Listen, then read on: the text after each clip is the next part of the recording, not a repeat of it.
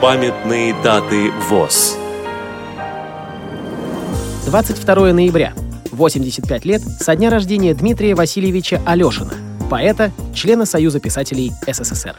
25 ноября. 105 лет со дня рождения Николая Ивановича Просина, участника Великой Отечественной войны. Программа подготовлена при содействии Российской государственной библиотеки для слепых –